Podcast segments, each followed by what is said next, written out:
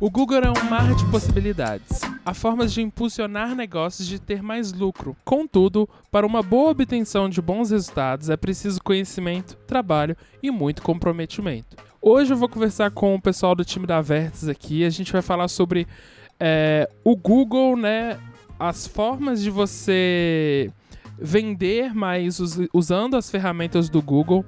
É, e a gente está chamando isso aqui de um podcast aula, porque vai, vai ter muitas informações importantes aqui. Para me acompanhar, tô aqui com o André e com o Brian. Fala pessoal, prazer novamente estar aqui. Tem tempo que eu não participo do Cubo Verde. E esse assunto aí é um assunto profundo que vai quebrar em outros podcasts e talvez um dos assuntos que mais eu, eu goste na parte do marketing digital. Vai ser muito legal. E aí, galerinha? Brian aqui. Acho que tem um tempinho também que eu não participo, não lembro quanto que foi a última vez, qual episódio que eu participei. Mas também para falar um pouquinho de vendas e Google e dinheiro, que é uma coisa que eu gosto muito. Muito bom. É, e hoje a gente vai falar sobre o Google, né? Eu acho que todo mundo conhece o Google. É, todo mundo acha que já teve que utilizar ele de alguma forma, desde que no e-mail ou no próximo sistema operacional do celular. Mas hoje a gente vai voltar um pouquinho e falar do Google Google mesmo, o, o site que originou essa gigante que a gente conhece hoje, que era um simples buscador, né? Era um site onde você ia para buscar é, coisas na internet. Eu, que nasci um ano antes do Google nascer, né? Que o Google nasceu em 98, eu sou de 97. Eu conheço o Google como a internet. Para mim, ele sempre foi a internet. Então, quando eu era pequeno, eu ia mexer no Google, eu ia mexer na internet. É, e para muita gente é isso, né? Para muita gente o Google começou assim. É, e é isso. É, para falar desse comecinho do Google, eu queria que o Brian e o André falassem um pouquinho de qual é a relação deles, né? É, eu imagino que vocês também, como eu, sempre utilizaram esse buscador.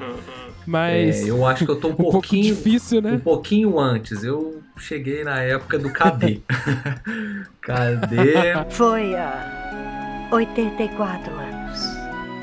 Foi talvez aí o, o inspirador para o Google começar no, na parte de busca, talvez. Mas concordo com você. Hoje, quando a gente fala de busca na internet ou qualquer coisa que a gente não saiba, onde que a gente vai é no Google. Então, realmente, Google e internet é a mesma coisa. A gente vai trocar essa ideia aqui. Mas acho que é, sim. Exatamente. Que apesar dos milhares de anos de diferença de, de idade minha e do André, eu também peguei essa época do, do KD. Na época eu fazia alguns cursos de. Na época a gente tinha que fazer curso para aprender a mexer no computador, né? Era bem novo, mas é, eu peguei essa época de usar o KD, tinha um outro também que eu não lembro o nome, mas, mas eu usava bastante. O Google só fui começar a usar depois que, que esses outros buscadores começaram a morrer, né? Então eu ficava. Aí depois que eu passei a pesquisar as coisas só no Google mesmo, que virou meio que o padrão da, do pessoal, a não ser que você instalasse algum programa no seu computador e sem querer você adquirisse um novo buscador no seu navegador, né? E aí que para começar a falar do Google, né, e começar a ter essa conversa, a gente precisa entender como é que o Google funciona, né? Lá atrás, no começo, quando não tinha nem aquela o autocompletar, né? Fico imaginando o horror que deve ser é, deve ter sido para essas pessoas não poder ter o autocompletar. Mas é, o Google ele sempre teve um papel ali de indexador da internet, né? Ele registrava aquele site e falava para a pessoa, olha, você está procurando isso aqui. Eu acho que o André vai saber explicar um pouco mais isso, é, mas basicamente é isso o Google ele funcionava dessa forma, ainda funciona, né? É verdade, Adriano. Eu acho que o principal ponto assim para a gente começar a entrar no assunto de o que, que é o Google e como que ele funciona, acho que o ponto mais importante é a gente destacar que o Google ele está em constante mudança. Né? O seu algoritmo ele muda é, com frequência. É, existem técnicas que, que já foram muito utilizadas e que hoje não mais, principalmente para essa parte de indexação de outros sites. Então é importante a gente destacar talvez assim os principais desse momento agora, mas não significa que daqui a um, dois anos é, é, essas ferramentas, essas, essa lógica que o Google usa para fazer a indexação dos sites vai continuar em alta, né? Falando rapidinho assim de algumas delas que estão hoje sendo um dos principais fatores de indexação do site. Então, uma, da, uma das coisas que mudou aí num passado não muito distante é o mobile first, né? O que, que é isso? O seu, se o seu site não é responsivo, não se adapta aos dispositivos mob, é, mobiles, se, seja celular, tablet, etc e tal, você já está em desvantagem. Ou seja, o Google não é que o Google não vai indexar o seu site, né? que o seu site não vai aparecer numa listagem, mas o Google vai dar preferência para outros que disponibilizam uma boa usabilidade para os usuários. Então, é, hoje a gente pode afirmar que o ponto mais importante que o Google considera no frigir dos ovos é qual experiência que aquele site está dando para o usuário. Né?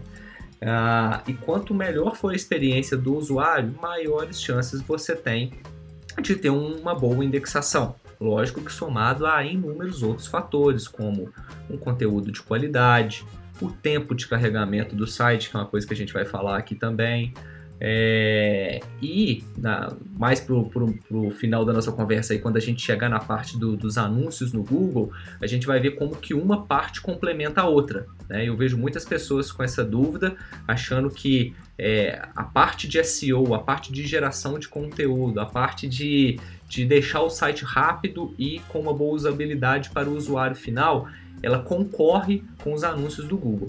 E isso é uma mentira. Na verdade, uma coisa complementa a outra, sempre tentando promover a melhor experiência para o usuário possível no final das contas. Então, esse é um dos fatores, ou alguns dos fatores, que hoje pesam muito em como o seu site vai ficar indexado. Muito importante. Essa indexação, né?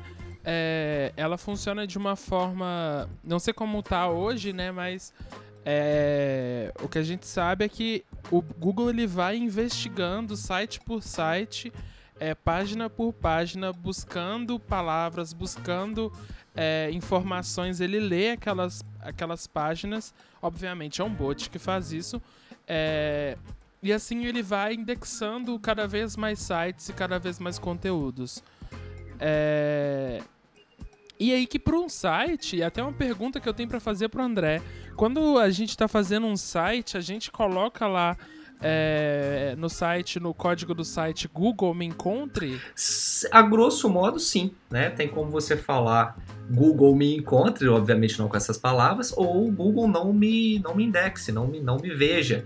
Né? Que é o caso, por exemplo, que a gente tem aqui de plataformas internas na Vértices que estão na internet e que a gente não quer que o Google indexe essas, essas ferramentas. A nossa wiki, por exemplo, nossa base de conhecimento interna é um, é um dos casos. A gente tem um site WordPress, a gente não quer que esse conteúdo seja, seja publicado no Google, então a gente passa ali um no-index e um no-follow, que são as duas tags que a gente usa no, no, no cabeçalho do código-fonte, para que o Google, mesmo encontrando aquilo ali, ele não liste esse site. Então, da mesma forma que eu falo para o Google, olha, não indexe essa página, eu preciso falar para ele o que, é que ele precisa indexar. Né? E aí, o que, que a gente faz de praxe aqui na Vertex quando a gente termina um desenvolvimento e aquele site vai para o ar? Bom, primeiro que a gente já constrói o site todo pensando no, nas boas práticas do que o Google recomenda e pede. Então a gente já segue essa, essas diretrizes para quando o projeto ficar pronto, a gente ter um, um mínimo de retrabalho para fazer pequenas adequações. Mas junto a isso, a gente gera um sitemap, né, que nada mais é do que um mapeamento de todas as URLs que seu site tem, onde você favorece, facilita o trabalho do Google, falando para o Google o seguinte, aqui, cara, o meu site tem essas páginas aqui, esse é o endereço de cada página, indexe isso aqui, por favor. Ou seja, você encurta o tempo de indexação do Google, que é uma das outras perguntas que aqui no nosso suporte a gente mais escuta, né?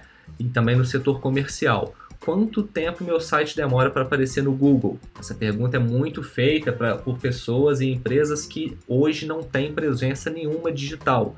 Não tem rede social, ou não tem o site, ou não tem os dois. Então, quanto tempo para aquela empresa apareça no Google? E a resposta é: isso é muito relativo, depende de N fatores. Então, vai depender de como é que o seu site foi construído, né? Isso que eu falei um pouco atrás. Se o seu site está preparado para os dispositivos móveis, se a performance dele é legal, se você cumpriu com, com as boas práticas do que o Google pede. Então, isso tudo você consegue encurtar o tempo. Outra coisa que é muito relevante também é o, o, o, o tempo do, do domínio, né? Quão relevante é o domínio. Se você tem um domínio que você registrou ele ontem, você tende a levar um tempo maior para que essa indexação aconteça. Se você já tem um domínio mais antigo, um domínio que já foi indexado pelo Google, isso pode, não significa que vai, mas isso pode encurtar esse tempo de indexação. Né? Então, o que a gente faz aqui no trabalho de publicação do site é tentar ajudar o Google no trabalho que ele faz, nesse trabalho automatizado. Já é deixar tudo preparado, tudo mastigado e submeter isso ao Google para que ele faça essa indexação mais rápida.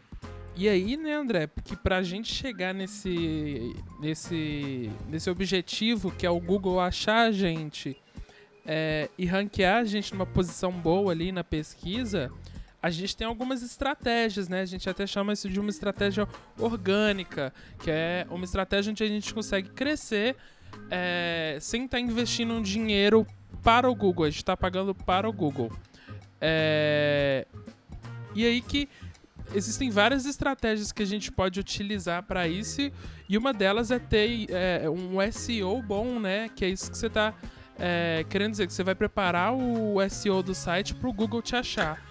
Tô certo Exatamente, tá? E, e, assim, vamos desmistificar um pouco essa, esse lance de SEO, né? O SEO, eu costumo dizer que a gente tem dois tipos de trabalho com SEO. O primeiro deles é o basicão, é deixar tudo preparado para que o Google pelo menos consiga interpretar o que, que aquela página está dizendo.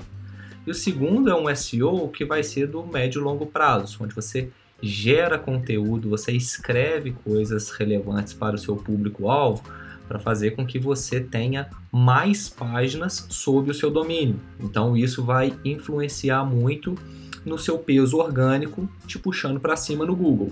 Né?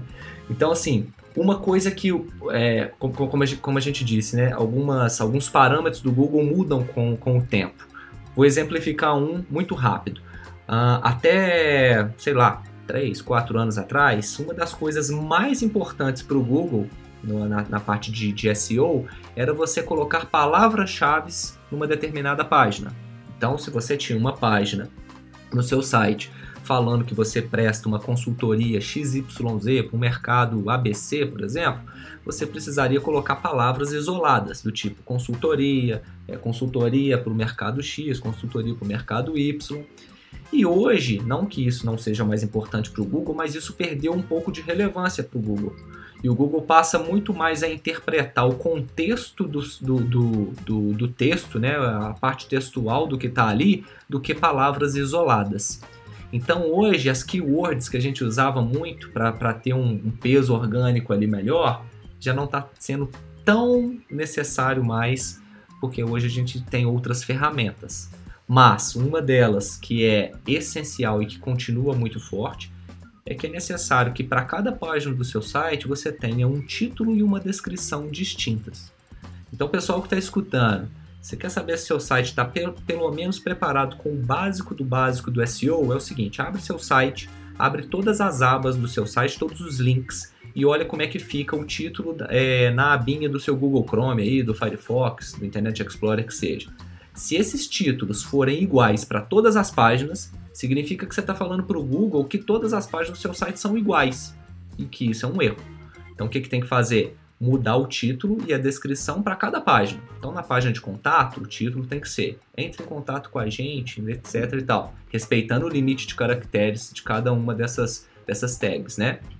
É, e o mesmo para a descrição. Então o título eu tenho uma descrição curtíssima de, se não me engano, 60 caracteres e no Meta Description eu consigo fazer uma descrição um pouquinho mais, mais aprofundada, aí, como se fosse um tweet, de 150 caracteres.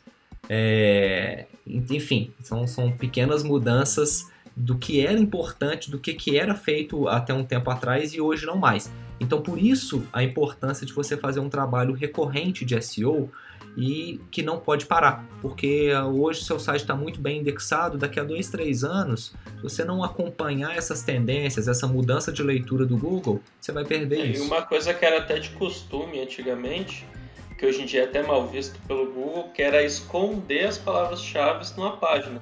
Às vezes você estava ah, na home Exato. e o assunto ali não tinha nada a ver, mas tinha um monte de palavra-chave escondida no código do site, que era para ajudar o Google a indexar aquela página com a palavra-chave que a pessoa queria. Os próprios sites já eram montados é, ali no painel com um lugar para você botar as palavras-chave escondidas. Né? Hoje em dia isso já não funciona mais. Já não funciona mais. Isso foi uma técnica muito combatida pelo Google porque tinha muita gente fazendo mau uso disso, né?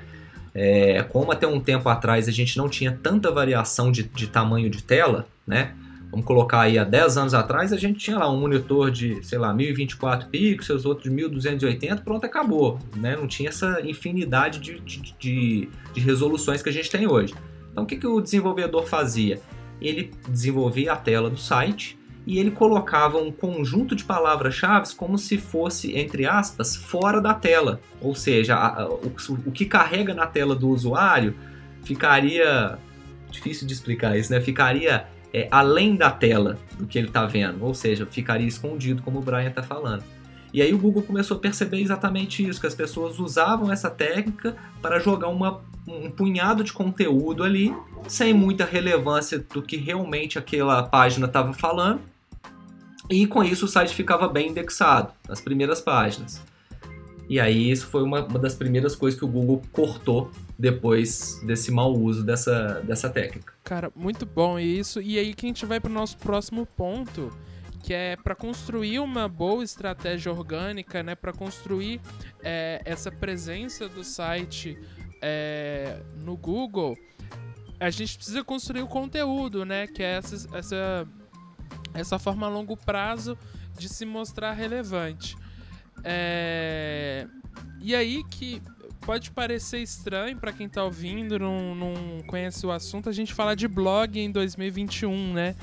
Que a gente tem aquela memória que o blog é uma coisa lá de 2008, de 2010, mas o blog continua relevante para construir um site é, que, que, que, seja mais bem visto pelo Google, né?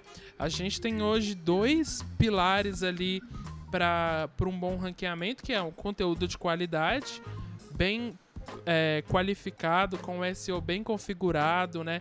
Com isso que o André falou, é, com títulos, cabeçalhos todos corretos, com é, os meta descriptions todos, todos feitos, né? É, e a gente tem também a autoridade, que é o quanto que esse conteúdo, quanto que esse site é, ele está sendo é, visto pelo, pelo, pelo, por quem está ali acessando e quanto que outros sites também estão é, dando importância para esse site. Então, a gente pode pensar nesses dois pilares.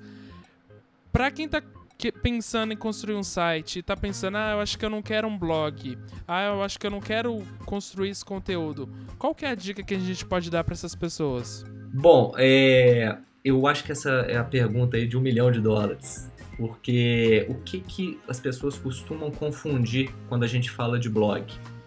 A primeira delas é que a pessoa que está construindo um site ou a empresa que está construindo, para quem não entende muito de SEO, vai fazer sempre uma analogia de que blog é notícia. Tá?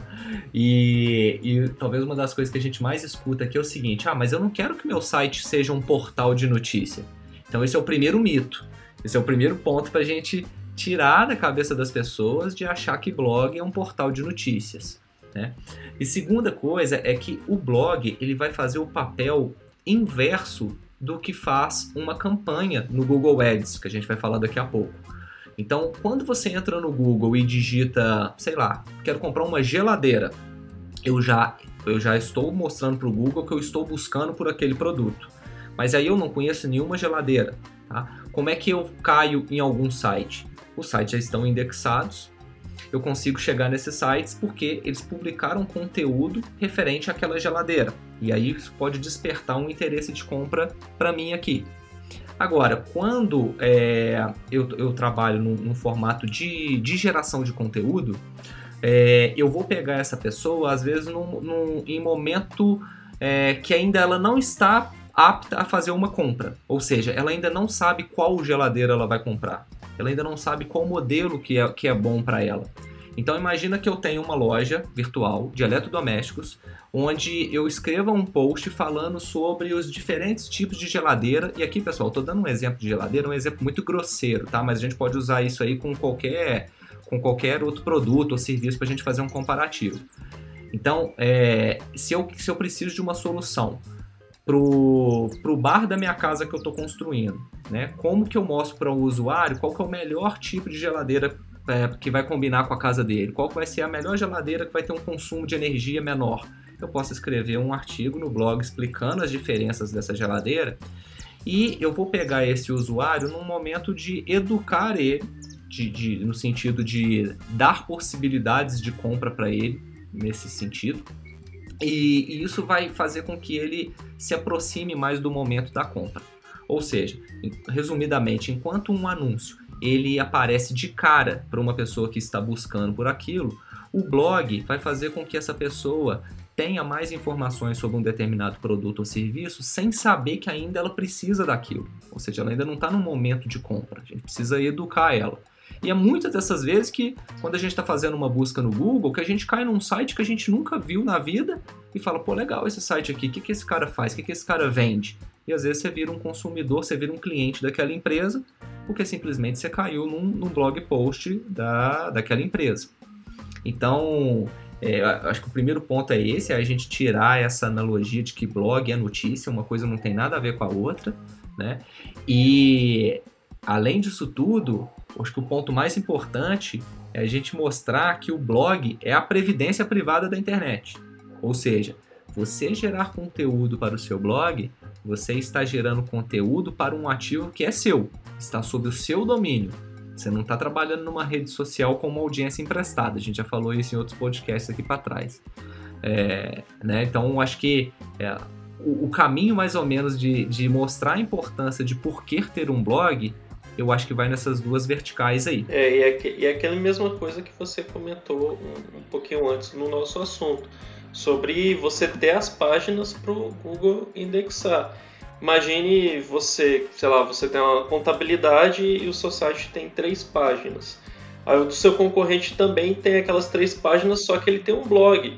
E esse cada post que ele faz do, no blog dele gera uma página nova para o Google indexar referente àquele assunto aí ele vai ter muito mais o que mostrar do que o seu site. Então pode ser que ele apareça em diversas buscas, diversos assuntos, porque o Google tem conteúdo para mostrar referente a esse site. E se o seu site não tiver o blog, ele só vai ter aquele básico ali para mostrar. Então o blog é como se fosse um plus ali no seu site para você ter mais conteúdo, ter mais coisa para o Google mostrar. Tendo mais coisa, você vai aparecer mais vezes na, na, no buscador, né? E, referente aos vários assuntos que você abordou ali dentro do blog. Exatamente. E um erro muito comum, Brian, que o pessoal comete muito é o seguinte: é preocupar somente em alimentar o blog com qualquer tipo de conteúdo. E aí, que problema que isso gera lá na frente? Eu já vi várias pessoas fazendo isso. Pega notícia ou, ou conteúdo de outros sites, vai lá, dá um Ctrl C, Ctrl V no, no blog dela, salva e publica aquilo.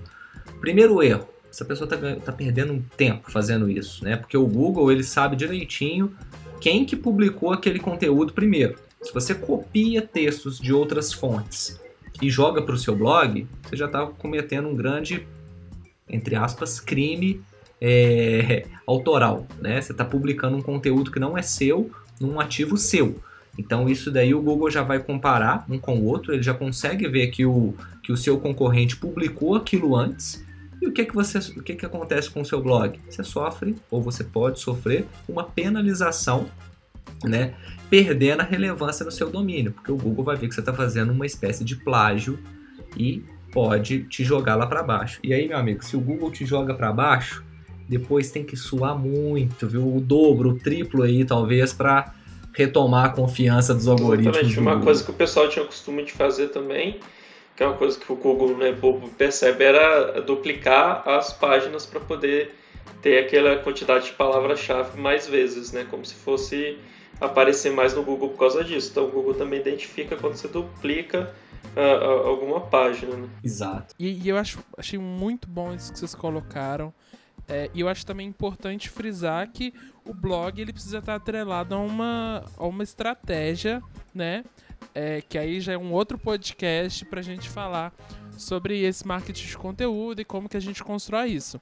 Agora, indo para um ponto que eu acho que muita gente tem dúvida, é, que é já de, de, uma estratégia paga. E eu queria que, eu acho que o Brian vai, vai saber falar sobre isso muito bem, que é responder a pergunta, o que é o Google Ads? O Google ele meio que ele tem dois caminhos básicos para você aparecer, né? De forma orgânica, que a gente já comentou, você gerar conteúdo e ter um site preparado para ser indexado pelo Google, que é muito importante. E como mesmo o André falou, isso é, é a previdência privada do, do, do, da internet, né? Você tem aquele conteúdo ali. Então, dependendo do, do tipo de site que você tem do seu conteúdo, é um investimento a longo prazo ele demora um pouquinho mais para te dar um, retorno, né? Porque imagine você está começando um site hoje, que nem ele falou, a, o André comentou da questão do seu domínio, de você ter ele é um bom tempo ali, que, que ele já está indexado no Google. Imagine você começar um site hoje sobre, sei lá, receitas. Quantos milhares de outros sites já estão aí há anos no Google, é, que o Google já indexou, né? Sobre receitas e o seu está começando hoje. Então vai demorar um tempinho ainda para o seu site começar a aparecer, porque você vai começar a criar conteúdo agora e o Google ainda tem que te indexar é, e começar a ver a questão das pessoas acessarem o seu site, se elas estão conseguindo navegar bem. Então, se você quiser meio que agilizar o processo de gerar tráfego para o seu site, ou seja, levar pessoas para o seu site, que elas acessem o seu site, vejam as coisas, se você não quiser ter que esperar tanto tempo, vamos dizer, claro que um, um, um método não dispensa o outro, é importante você aparecer das duas formas, tanto orgânica quanto a forma paga, utilizando o Google Ads, né, o antigo Google AdWords. Eles resumiram o nome agora para Google Ads, né? Que, é, que, é, o, que é o seguinte: é, você vai pagar para aparecer no Google, resumidamente, né? Vamos dizer assim. Em vez de você esperar o Google ir atrás de você e mostrar seu, seu site no buscador, você vai pagar para o Google te mostrar é, para quando algum cliente ou pesquisar algo que tenha a ver com sua empresa, por exemplo, voltando ao site de receita, vamos lá que eu estou procurando a receita de bolo de cenoura. Vai aparecer um monte de site ali orgânico sobre com receitas de bolo de cenoura que já postaram isso há muito tempo e pode ser que apareça um anúncio do seu site também é, ali logo de primeiro no topo do site, dependendo do seu investimento. É, você já anuncia ali no Google Ads e aparece ali logo no começo sem ter que esperar que o Google te é, faça a indexação do seu site. Isso é claro, tem N fatores que a gente pode comentar aqui, não aprofundando tanto, que é quanto de grana que você vai investir, é, as empresas que você está concorrendo ali no Google, tanto é, não orgânico só, né? Também quem está pagando, porque não é só você que vai estar tá investindo ali para poder aparecer, vai ter outras empresas que vão estar tá investindo, que são do mesmo mercado que você, aí entra na questão de leilão, que é o famoso quem dá mais, aparece mais. Ou, dependendo quem tem as campanhas melhor configurado, aparece mais também. Então tem vários fatores, tanto de configuração, público-alvo, quanto que você está colocando de dinheiro para poder aparecer. Mas, resumidamente, o Google Ads é o gerenciador de anúncios do Google. Ou seja, você vai usar essa plataforma para fazer o seu site, seu produto, seu serviço aparecer no buscador de diversas formas, né? Tanto ali quando você digita alguma palavra-chave, faz alguma busca normal no Google, né? Já aparece alguns sites ali para você entrar, que é a rede de pesquisa que a gente fala. Tem também a opção de display, né? Que quando você está já navegando em um outro site, aparece aquela propaganda imagem ali do lado, no rodapé ou no topo do site que é o Google, que é, alguns dos sites, se não for do próprio site, provavelmente vai ser do Google que está anunciando ali para você. YouTube, quem a, quem não tem, quem não paga o YouTube sabe muito bem o tanto de propaganda que tem ali no começo, no meio do vídeo, no final. Aquilo tudo ali você vai gerenciar pelo Google Ads, você vai pagar para sua empresa estar tá aparecendo ali. E também uma coisa que a gente comentou a rede shopping, que você pode fazer os seus produtos se destacarem mais ali no, no, no buscador do Google na parte de shopping. Então tem vários campos é, dentro do Google, né, que hoje em dia é o principal buscador, tem outros ainda ativos no mercado, mas o que todo mundo conhece é o Google, principalmente o YouTube, que é a principal plataforma também para a gente ver vídeos. Então, dentro dele, como ele pertence ao Google, você já consegue fazer que sua empresa apareça ali utilizando o Google Ads, ou seja, você paga para aparecer na plataforma. Muito bom, Brian. É, o, o, shopping ele é o mais recente, né? Para quem não sabe mais ou menos como é, é como se fosse o busca-pé ou o zoom do, do Google, né? Ele fica ali do ladinho mostrando o valor dos produtos, o que que tá caro, o que que tá barato. Bem interessante. É... E aí, que eu acho que caminhando agora para pro momento que todo mundo tá esperando, né? Que é ter algumas dicas para um bom resultado no Google, né? É, para ter um anúncio bem, bem, bem ranqueado, para ter um, uma, uma campanha de sucesso. Quais são as dicas, quais são os caminhos, Brian? A primeira dica, eu acho que é a mais importante, é você acessar vértices.com.br e preencher o formulário de contato do site, que aí a gente resolve tudo para você. É o caminho mais fácil dele. que você vai ter ali é, ter alguém te ajudando a gerenciar essas campanhas. Mas, partindo para as dicas mesmo, vamos dizer assim, é, só um resuminho antes, é, que nem eu, eu, acho que é uma pergunta que o André também recebe muito, é, por que, que meu anúncio não está aparecendo no Google, né? Porque às vezes a pessoa acha que vai investir ali no Google e a, o anúncio dela vai aparecer o tempo todo, né? Então, um, um pouco das dicas que eu, que eu, vou passar aqui também fazem parte desse, de, desse contexto. Mas uma coisa que a gente tem que entender, apesar de você estar tá pagando para o Google, assim como outras, é, outras plataformas, por exemplo, Facebook, Instagram, é, eles não querem, apesar de que eles querem o seu dinheiro para que você invista neles, é, eles querem que a pessoa continue utilizando a plataforma. Porque imagine se você entra no Google, você entra no Instagram, no Facebook e seja 100% o tempo todo propaganda. Você não vai continuar utilizando aquela plataforma. Então, por isso que o Google tem que fazer esse equilíbrio entre anúncios pagos e é, é, mostrar os outros sites de forma orgânica. Por isso que tem esse equilíbrio também faz parte do porquê seu anúncio não vai aparecer o tempo todo, porque ele precisa manter ali equilibrado e não encher o saco do usuário, senão ele vai parar de usar a plataforma.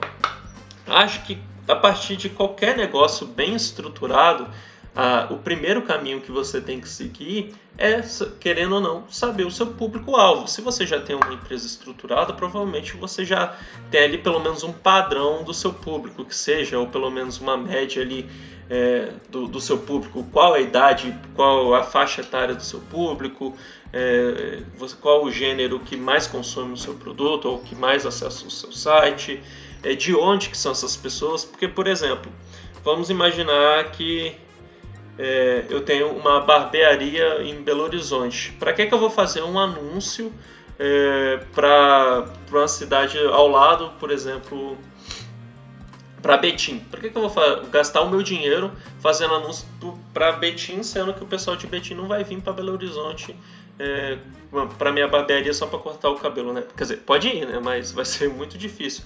Então, eu acho que o primeiro passo é você entender bem qual o seu público-alvo para você poder configurar isso na, nas campanhas. Porque quanto mais aberto você deixar, é, mais dinheiro você vai ter que pra, ter para investir. Por exemplo, se você é uma empresa que abrange o Brasil inteiro, de, de pessoas de 18 a mais de 60 anos, dos dois gêneros, tanto homem quanto mulher, é, você atingir todo mundo, você tem que ter uma grana para poder atingir essas pessoas, porque são muitas pessoas. Então você filtrar, já começar filtrando esse público, acho que é o primeiro passo para você já ter uma campanha ali, um pontapé inicial para sua campanha ir bem, ou pelo menos para você não jogar dinheiro fora. Porque uma coisa que você pode fazer também é de início, se você não souber qual é o seu público, é de início você deixar um, um público mais aberto realmente. E depois, quando você for analisar os dados, os resultados, é, qual público que clicou mais, que estado que entrou mais no seu site, por exemplo, se você for anunciar pelo o Brasil todo, qual foi a faixa etária que mais acessou o seu site, que teve mais interesse, que mais comprou. E se você não souber qual é o seu público, você deixa mais aberto e depois analisa os dados e começa a anunciar mais focado, ou seja, você vai investir o seu dinheiro num público mais qualificado que a gente fala, né? Você, se você tiver uma loja física e entrar 100 pessoas, mas só uma realmente quer comprar o seu produto, é, não adianta para você. Agora, se você tiver 10 pessoas entrando na sua loja, mas as 10 querem comprar, é muito melhor você ter 10 pessoas ali dentro que querem comprar do que ter 100 pessoas dentro da sua loja e uma querer comprar. Então, filtrar o público é o primeiro passo, é um, um dos passos mais importantes para você ter uma campanha que alavanque bem. Depois, eu acho que um dos segundos passos para você compreender é o que, depois que você entender o seu público, é entender o que o seu público está pesquisando no Google, principalmente para as campanhas de rede de pesquisa, que é aquela mais simples, que eu abro aqui minha meu aba do navegador, digito google.com e vou lá e procuro alguma coisa. Essa é a rede de pesquisa, que a pessoa está pesquisando, a pessoa está indo atrás de você, não você está indo atrás dela. Então você já tem que entender melhor é, o que que seu público está pesquisando no Google sobre a, a, a, sua empresa, sobre o seu serviço, sobre o seu produto. Como, o que elas digitam lá para poder é, achar o seu produto ou achar os seus concorrentes. Então, você, essas são as palavras-chave. É, como o nome já diz, é uma palavra-chave, que é o que a pessoa está digitando para poder achar o seu produto, sua empresa, seu concorrente. Então você tem que ficar de olho nisso. Isso tem várias formas de você achar essas palavras. O próprio Google mesmo já até te dá uma ajudinha por exemplo, se eu começar a digitar ali barbearia no Google, provavelmente ele vai me dar lá no rodapé das pesquisas algumas sugestões complementares. Por exemplo, barbearia em Belo Horizonte, barbearia em São Paulo, ou barbearia mais próxima a mim, por, por exemplo, se você estiver no, no, Google com a sua localização ativada, você pode fazer uma pesquisa assim que ele mostra as barbearias perto de você. Se você tiver um anúncio, é, a sua empresa vai ser destacada ali entre as outras. Se você tiver um bom posicionamento orgânico e não estiver fazendo anúncio, sua empresa pode aparecer também ali. Ou se você estiver fazendo os dois, o orgânico e o anúncio, sua empresa pode aparecer mais de uma vez ali na página do Google, que é muito bom, porque perante ao seu concorrente você está aparecendo muito mais vezes que ele. Então tem outras ferramentas também que a, que a gente utiliza, que outras pessoas utilizam para poder saber essas palavras, o que, que as pessoas estão pesquisando. Acho que, que não sei se vale citar aqui, a, a gente tem o Google Trends, a gente tem o, o, o Neopatel oferece algumas ferramentas referente a isso, mas é um pouquinho mais complexo. Mas você pode começar ali utilizando a própria plataforma do Google ou acessando o YouTube, porque ele já te dá algumas sugestões do que as pessoas estão procurando. Mas claro, tem algumas coisas que você já sabe sobre sua empresa, sobre seu serviço, que as pessoas provavelmente estão pesquisando sobre isso. Se eu tiver uma barbearia, é claro que estão usando a palavra-chave barbearia, é uma das palavras-chave que, que eles vão estar usando. Então você tem que ter um pouco é, de clareza sobre os seus serviços, seus produtos, o que você está fazendo, o que, é que as pessoas estão pesquisando. Acho que é primeiro compreender o seu público, depois entender o que que seu público está pesquisando nas redes sociais. E você também pode, através disso, ir nos sites dos seus concorrentes, nas redes sociais e ver o, o que está escrito no site é, do seu concorrente, qual palavra que está destacando mais ali. Você pode usar outras ferramentas também para saber quais palavras-chave que estão gerando mais conteúdo, está gerando mais acesso para o site do seu concorrente. E também é uma coisa importante, por exemplo, é, você nunca fez anúncio, mas você tinha um blog. Com os dados do seu blog, do seu site, você consegue ver qual, qual matéria, qual, qual publicação que teve mais acesso E essas publicações têm palavras-chave específicas que as pessoas jogam no Google para poder achar sua publicação. Então, você ter um blog ali antes de fazer o anúncio, você já consegue ter acesso a algumas palavras-chave que funcionam melhor para sua empresa ou não. Se você não tiver, você pode usar algumas ferramentas para ver os sites dos seus concorrentes e analisar uhum. até mesmo no blog deles quais palavras que destacam mais. Então é, é isso, não adianta você configurar a palavra-chave de qualquer jeito mesmo você entendendo o seu público, mesmo você tendo um investimento bom, se você não colocar as palavras corretas, o seu anúncio não vai aparecer para as pessoas que querem realmente comprar o seu produto. Ô Brian, e aproveitando aqui uma pergunta que acabou de chegar de uma seguidora nossa no Instagram, que está perguntando aqui, quanto que eu preciso colocar no Google para aparecer na primeira página? Essa é, Essa é difícil, difícil, hein? É, aí tá, eu vou dar aquela resposta que todo mundo adora, né? Que é depende. depende, depende do seu mercado, depende do seu negócio, depende da concorrência. É, um exemplo que eu gosto muito de citar, que eu acho que é, que é fácil de. Vou, vou dar, vou dar dois exemplos é, do que você pode ter de problema nas palavras-chave. Né? Por exemplo, é, eu já trabalhei em uma empresa, que eu, que eu, gosto de dar esse exemplo, que eles vendiam é, é servidor em nuvem. Ou, ou seja, as palavras-chave que, que eles usavam concorria com algumas empresinhas que existem, pequenas empresas como Amazon, Google, é, Microsoft, só essas empresas que, que utilizavam nos anúncios deles as mesmas palavras-chave que essa empresa.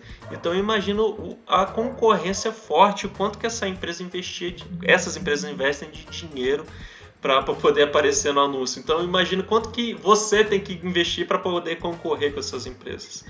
Então, se você tiver uma campanha não tão bem configurada, ou se você tiver um mercado muito concorrido, com, com que você vai concorrer ali na questão de investimento para aparecer os anúncios, o, o custo mensal ali para você anunciar vai ficar muito alto.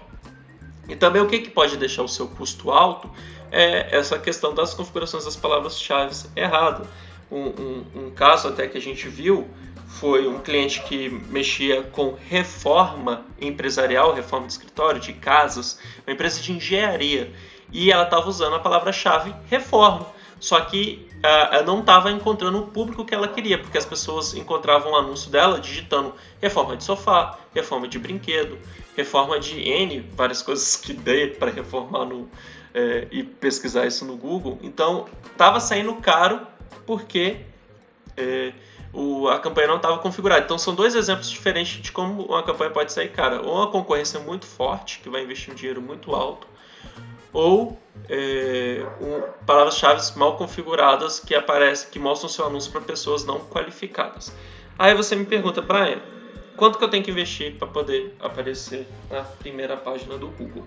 Isso realmente você só vai descobrir com o tempo, porque depois de um tempo anunciando no Google, ele mostra lá que a gente que está lá descrito como informação de leilão, que é o que? Qual é a taxa, qual é a porcentagem perante as principais empresas que estão correndo, concorrendo com você com as mesmas palavras-chave? Qual é a taxa que você aparece na primeira página?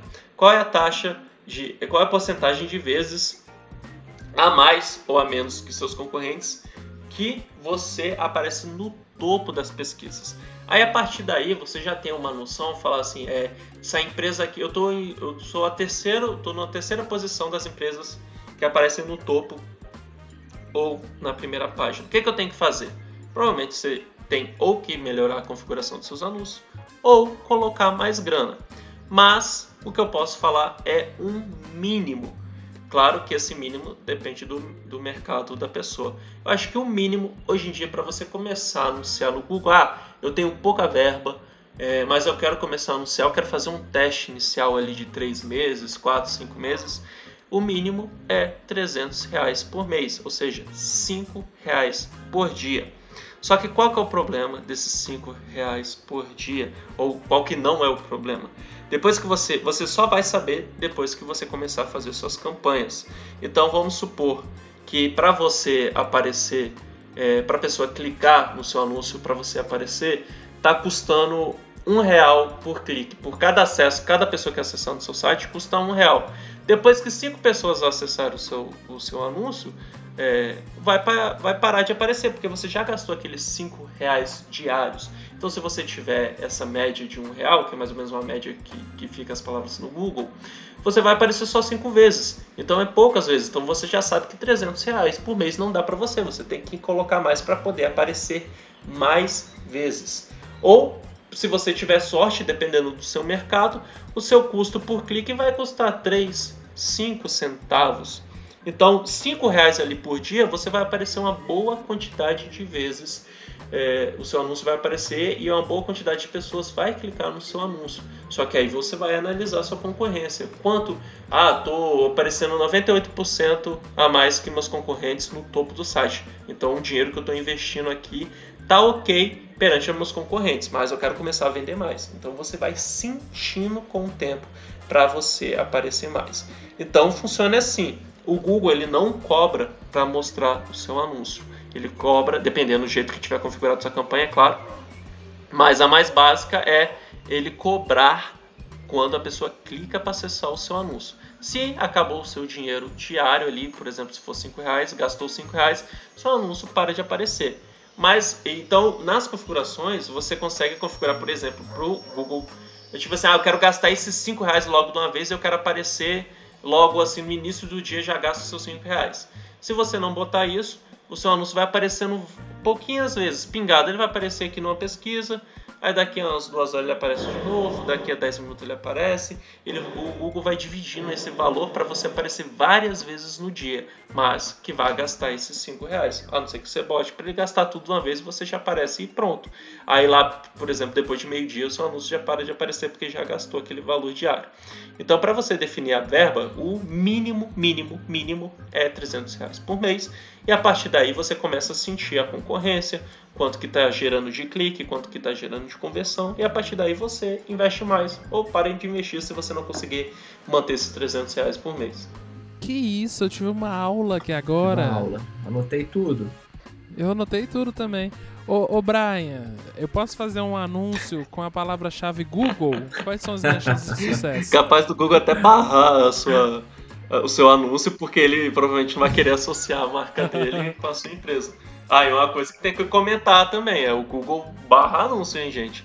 Não é qualquer coisa que ele deixa se anunciar, não. Principalmente galera da área de saúde, área de estética, o Google costuma barrar bastante coisa. É, eu acho que para fechar aí esse, esses bons exemplos que o Brian deu, o ponto principal é o seguinte: para quem estiver insatisfeito aí com a performance dos seus anúncios no Google, você não precisa diretamente anunciar uma palavra é, muito genérica que remeta ao seu negócio é, para você não desperdiçar verba com isso, né? Exemplo, uh, se você é uma empresa que presta consultoria ambiental, você não precisa ter necessariamente a palavra consultoria, que é uma, uma que é uma palavra que vai ramificar em outras grandes possibilidades. Outro exemplo, é, que é um caso real aqui na Versus, a gente tinha um cliente que era uma floricultura, era um cliente que investia pesado no Google Ads, colocava lá 3, 4 mil reais por mês, as campanhas performavam muito mal porque estava brigando por palavras-chave como flor, flores, ou seja, para você vender uma flor, não necessariamente você precisa usar a palavra flor no conjunto de anúncios, né? Então acho que isso aí é o grande aprendizado que fica aí com esses exemplos que o Brian falou. E enfim, eu acho que se a gente for falando aqui de todas as técnicas, todas as. Né, a gente vai ficar aqui até, até no final de semana e a gente não vai conseguir cercar todas as possibilidades, mas acho que ficou bem bem bem claro assim as possibilidades que podem ser trabalhadas para responder as perguntas de o que fazer para aparecer na primeira página. Isso aí que o Andrezinho falou, assina embaixo, porque esse conteúdo aqui é o primeiro conteúdo que a gente está fazendo é, relacionado a esse assunto, né? A gente vai falar mais sobre em breve. É, e aí eu já queria convidar todo mundo que está ouvindo para dar uma, uma olhada lá no blog da Vértice. A gente começou uma série de postagens é, sobre o Google Ads, sobre estratégias, sobre formas de melhorar é, e várias outras dicas que a gente deu aqui. A gente também está falando lá. Convido a todos a ir lá no blog da Vértice, vertice.com.br é, vocês entram lá e vão acessar o blog. É, mas por fim aqui, o recado que eu queria dar é quer trabalhar com Google Ads, quer melhorar sua performance, conversa com a Vértices, entre em contato com a gente. A gente tem um time aqui, o Brian faz parte do nosso time aqui, o André eu.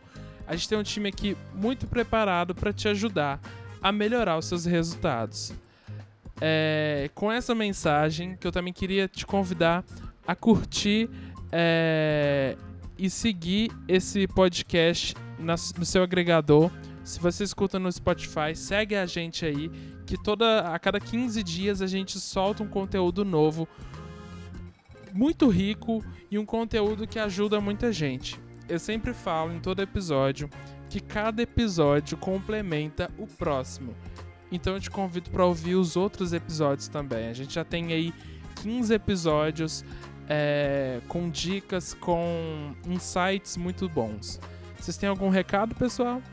É, exatamente o que você falou. E a partir daqui, eu acho que se você ouviu esse episódio inteiro e você tem um negócio ou tem uma empresa, você tem a partir daqui apenas três caminhos a seguir. O primeiro é continuar não anunciando no Google e perdendo vendas para seus concorrentes, porque realmente vai ter um concorrente ou outro, ou todos vão lá anunciando no Google. Esse é o primeiro caminho que você tem, é continuar não anunciando no Google ou nas redes sociais. O segundo caminho é você se aprofundar, estudar, é, tentar configurar suas campanhas sozinho. É, vai perder muito dinheiro porque você precisa de experiência e tempo para entender como que funciona o Google, não é só estudar. Então você tem esse caminho também de você tentar fazer sozinho e talvez perder muito tempo e dinheiro nisso. E o terceiro e último caminho é o que o Adriano falou, você acessar o site da Vértices.com.br, entrar, preencher o nosso formulário de contato para você contar com a equipe de especialistas nisso. Você não vai perder nem tempo, nem dinheiro, você já vai saber que suas campanhas vão estar configuradas para performar da melhor forma possível do que você ficar quebrando cabeça e pensando se você está indo bem ou se você está indo mal. É, e, outro último recado aqui, antes do Gabriel fechar essa edição. Sigam a Vertis no Instagram. E é isso, era só esse recado. Boa. Falou, pessoal. Valeu, Valeu galera.